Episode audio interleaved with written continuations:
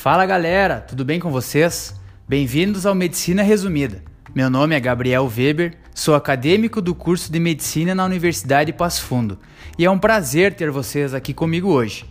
Bom, para dar o pontapé inicial, como primeiro convidado especial do programa, trouxemos o Dr. Tiago Fritzen, especialista em endocrinologia pela Universidade de Pelotas e mestrado na Universidade Federal do Rio Grande do Sul. Tudo bem contigo, Dr. Tiago? Tudo bem, Gabriel? Um prazer estar aqui contigo. Tudo certo. Gostaria de agradecer desde já sua participação no programa. Para mim, particularmente, é uma honra tê-la aqui comigo. Bom, sem mais delongas, o assunto da aula de hoje será diabetes mellitus tipo 2. Bom, professor, pode nos contar um pouco o que é diabetes mellitus tipo 2? Bom, Gabriel, diabetes é um grupo de doenças né, que tem eh, basicamente alteração na, no controle glicêmico pelo pâncreas uh, endócrino, né? Então, basicamente, resume a isso, mas claro, tem vários tipos de diabetes que podem ter fisiopatologias diferentes, né? Perfeito. Quanto à epidemiologia da doença? Extremamente prevalente. A gente tem uma estimativa que no Brasil cerca de 15% da população brasileira é portadora de diabetes, e isso representa mais ou menos 30 milhões de pessoas, sendo que desses apenas 15 milhões sabem ser portadores, né? E desses 15 milhões que sabem ter diabetes, apenas metade, 7,5 milhões, controlam bem a doença. Então é uma doença extremamente prevalente e infelizmente mal controlada. Perfeito, perfeito, doutor. Quanto à classificação, existe ou não existe uma classificação do diabetes mellitus tipo 2? Existe uma classificação de diabetes no geral, né? Quando a gente fala em diabetes, a gente está falando de um grupo de doenças divergentes uh, e a gente poderia resumir como sendo 90% desse grupo sendo portadores de diabetes tipo 2, cerca de 10, 9% de diabetes tipo 1 e aí o restante daqueles diabetes bem mais raros, como o diabetes mellitus gestacional, como os diabetes secundários a outras patologias endócrinas ou até a medicamentos, tratamentos, enfim. Resumidamente, como seria a fisiopatologia dessa doença? A fisiopatologia é, ela é bem complexa no geral, mas sendo bem resumido, na maioria das vezes, mais de 95% dos casos, nós vamos ter resistência à insulina, né? Então, na verdade, é uma, uma dificuldade da glicose entrar na célula, uh, principalmente célula muscular, célula adiposa, por a resistência à ação da insulina que faz essa passagem da, da glicose para dentro da célula. Isso acaba gerando a situação de hiperglicemia, né? Então a gente aumenta os níveis séricos de glicemia justamente porque ela não consegue fazer a sua via normal que é entrar na célula. Claro que tem outras ações como alteração uh, intestinal da ação da, da insulina e também do metabolismo da glicose, tem alteração uh, cerebral, tem vários outros mecanismos, né? Que já Defronzo lá, que é um, um, um importante importante escritor da área, ele, ele relatou que existem oito mecanismos mínimos aí que gerariam alteração da glicemia, mas todos eles acabam permeando essa questão da resistência insulínica. Perfeito. E quanto aos fatores de risco? Existem vários fatores de risco, não é isso mesmo? Sem dúvida, né? A, a, o diabetes é uma doença tão prevalente porque ela caminha junto com o, os hábitos sedentários e com a pandemia de obesidade que a gente vive no, no mundo atual. Então, pacientes com sobrepeso ou obesidade são em mais risco, né?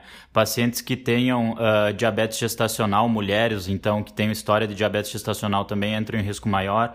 A questão genética é, é bastante relevante nessa situação. A idade é outro fator que, obviamente, a gente sabe que a incidência aumenta com conforme o paciente envelhece, né? O sedentarismo como um hábito uh, de vida, ele acaba aumentando muito o risco de ter alterações glicêmicas no futuro.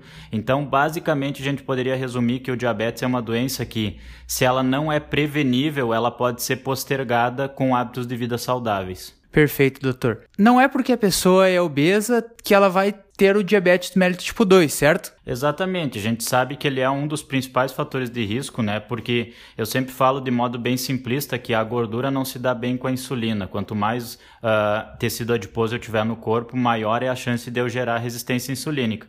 Então isso é uma coisa que caminha junto. Mas a, o fato de ser obeso não necessariamente gera o diabetes, mas aumenta muito o risco, principalmente no paciente que já tem história familiar de diabetes, principalmente dos pais, né? Aí, ajuntando com a obesidade com o sedentarismo, o risco é muito grande de se ter diabetes durante a vida. Ok, perfeitamente entendido. Agora que nós já passamos por definição, epidemiologia, classificação, fisiopatologia e os fatores de risco para o diabetes mellitus tipo 2, ou mais conhecido como DM2, o senhor poderia falar para nós como é mais ou menos o quadro clínico dos pacientes com diabetes mellitus tipo 2? Sim, eu sempre lembro da regrinha dos 5 P's, né? Que a gente tem que lembrar quando estiver diante de um paciente, sempre tem que chamar atenção para risco de diabetes. Que seria então a polidipsia, poliúria, né? A polidipsia é uh, o aumento da sede, a poliúria, o aumento da frequência urinária, a polifagia, aumento da, da necessidade de comer, porque embora a gente tenha uma situação de hiperglicemia, uh, metabolicamente o paciente está com baixa energia, né? A perda de peso, que também mostra já um quadro de insulinopenia um pouquinho mais avançado, e a prostração, que é justamente relacionado com a diminuição da energia que o paciente tem, ele se sente mais prostrado. Além disso, outras coisas são bastante comuns no DM2, é a alteração uh, da nitidez da visão. O paciente às vezes vai procurar o oftalmologista por queixas de visão, por perder a nitidez. Outra coisa bastante frequente, principalmente em homens de meia idade, é infecções na parte genital. Então eles procuram urologista, às vezes com bala no post-it fúngica e acabam descobrindo ser diabéticos e com mau controle. E outras questões também um pouco menos frequentes, mas que eventualmente acontecem, que são, por exemplo, infecções de pele, erisipela, lesões que não curam, né? E acabam nesse, nesse, nessa avaliação da lesão inicial, acabam descobrindo ter um diabetes já prévio, que foi a, a origem do caso e acabou deflagrando como manifestação cutânea. Perfeito, doutor. O paciente chegou com os 5 P's para mim. Qual exame eu solicito para ele e se é necessário ou não pedir exames? O, como tu falou, assim, se o paciente chega com um quadro muito franco de diabetes, uh, a gente pode fazer uma glicemia sérica que não precisa ser em jejum e se essa glicemia estiver acima de 200, ele já fecha o quadro, né?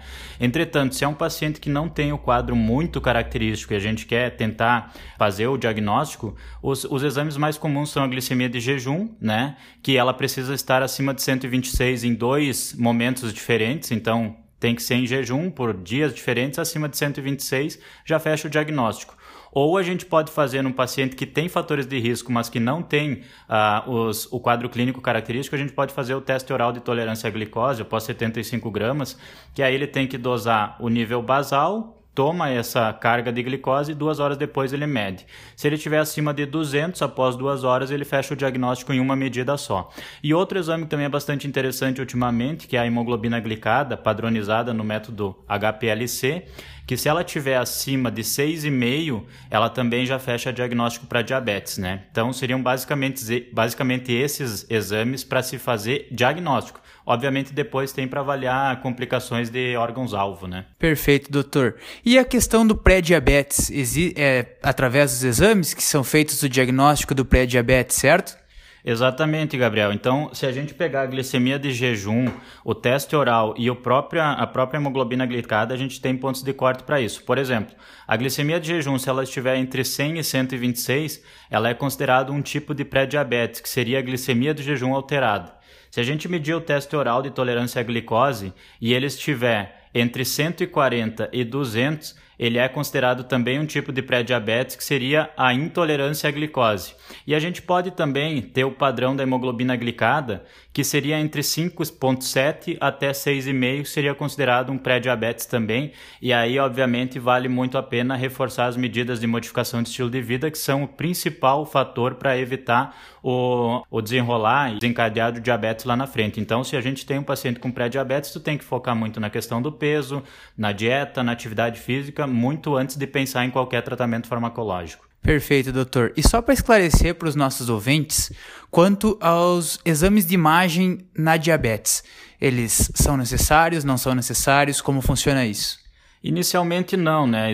São poucos assim os casos que a gente deve pedir um exame de imagem, principalmente se a gente suspeita de alguma alteração pancreática que pode ser relacionada com algum tumor ou pancreatite prévia, alguma coisa assim.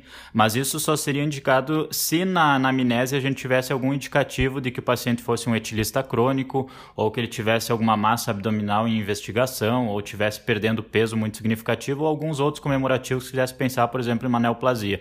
Fora isso, não, não se tem muito espaço passo para exame de imagem, exceto talvez uma ecografia abdominal se fosse um paciente obeso para ver esteatose relacionada. Mas aí lembrando que não é diretamente relacionado com diabetes, é no contexto geral da avaliação do paciente, né? Perfeito, então, doutor me permita fazer essa inferência, mas o critério diagnóstico para se ter diabetes mellitus tipo 2 seria basicamente o quadro clínico mais o exame laboratorial, certo? Perfeito, exatamente. Quanto mais rico o quadro clínico, menos intenso eu tenho que ser na investigação. Então eu lembro que se eu tiver os 5 P's característicos e eu tiver com um paciente que o, a probabilidade pré-teste dele é muito alta, eu posso pedir uma glicemia sérica que ele pode coletar de tarde, por exemplo. Se ela tiver acima de 200, ele fechou o quadro e eu não tenho que ficar repetindo. Muito menos fazer um erro que a gente acaba vendo frequentemente. Se o paciente ele tem um, um quadro característico, eu jamais vou pedir, por exemplo, o teste oral de tolerância intolerância à glicose, né? Eu não vou dar uma carga de glicemia em um paciente que já está com a glicemia alterada. Então isso é importante de, de deixar muito claro. Depois de fechado o diagnóstico, já pularíamos para o tratamento. Em sendo assim, como funciona o tratamento da DM2? O tratamento do diabetes tipo 2 ele tem várias uh, alternativas né, de hipoglicemia antioral e dependendo do quadro também dos injetáveis, a insulina ou a própria liraglutida, que são os, os incretinomiméticos ou agonistas da, da, do GLP-1. O tratamento depende muito de qual é o quadro inicial de alteração. Né? A, a, metformina segue sendo a medicação inicial, juntamente com modificação de estilo de vida, e depois as, as drogas secundárias ou terciárias vai depender muito do quadro do paciente. Se ele tem cardiopatia, se ele tem doença renal, se ele é um paciente que a gente não pode aceitar risco de hipoglicemia, se ele é um paciente que tem acesso às assistências de saúde com facilidade ou não. Tudo, entra, tudo isso entra na avaliação da segunda ou terceira drogas que a gente vai utilizar, mas felizmente hoje nós temos um arsenal bastante amplo que acaba englobando todas as características, as principais características dos pacientes, podendo fazer com isso diminuição dos efeitos colaterais e, em contrapartida, um melhor controle glicêmico, que vai permitir que ele tenha qualidade de vida e reduza muito os riscos de complicação a longo prazo. Então, tratamento ele é bem amplo e ele varia muito dependendo do paciente que está na nossa frente. Mas se eu tivesse que dizer, geralmente, salvo contraindicações, a metformina acaba ainda sendo a porta de entrada, e aí dependendo basicamente do nível de hemoglobina glicada e do quadro clínico paciente, você vai ver como é que vai ser o peso da mão, se vai seguir acompanhando, se vai ter que entrar com insulina ou não, depende muito de quem está na tua frente daí. Quanto às medidas não farmacológicas, a perda de peso é a principal medida não farmacológica junto ao exercício físico? Sem dúvida nenhuma, a gente nota que o paciente que perde peso, normalmente ele consegue ter uma melhora da ação da insulina endógena e isso repercute em melhora do controle glicêmico. Tanto é que tem alguns pacientes, alguns estudos mostrando que pacientes uh, muito obesos ou super obesos, se eles uh, diagnosticam o diabetes e, e, fazem cirurgia bariátrica muito precocemente, eles conseguem reverter o quadro de diabetes, né? Então a gente vê o quanto é importante essa alteração metabólica relacionada com a obesidade. Obviamente que não é uma indicação de cirurgia bariátrica para todo paciente que descobriu diabetes, depende muito do quadro, um paciente que tem que ser acompanhado e descobriu diabetes previamente, não é um diabetes de longa data, mas a gente sabe que para todo portador de diabetes, independente do tempo de doença, perder peso sempre é um objetivo que tem que estar tá na nossa pauta, porque melhora muito o controle e reduz a necessidade de ficar acrescentando medicamentos uh, concomitantemente.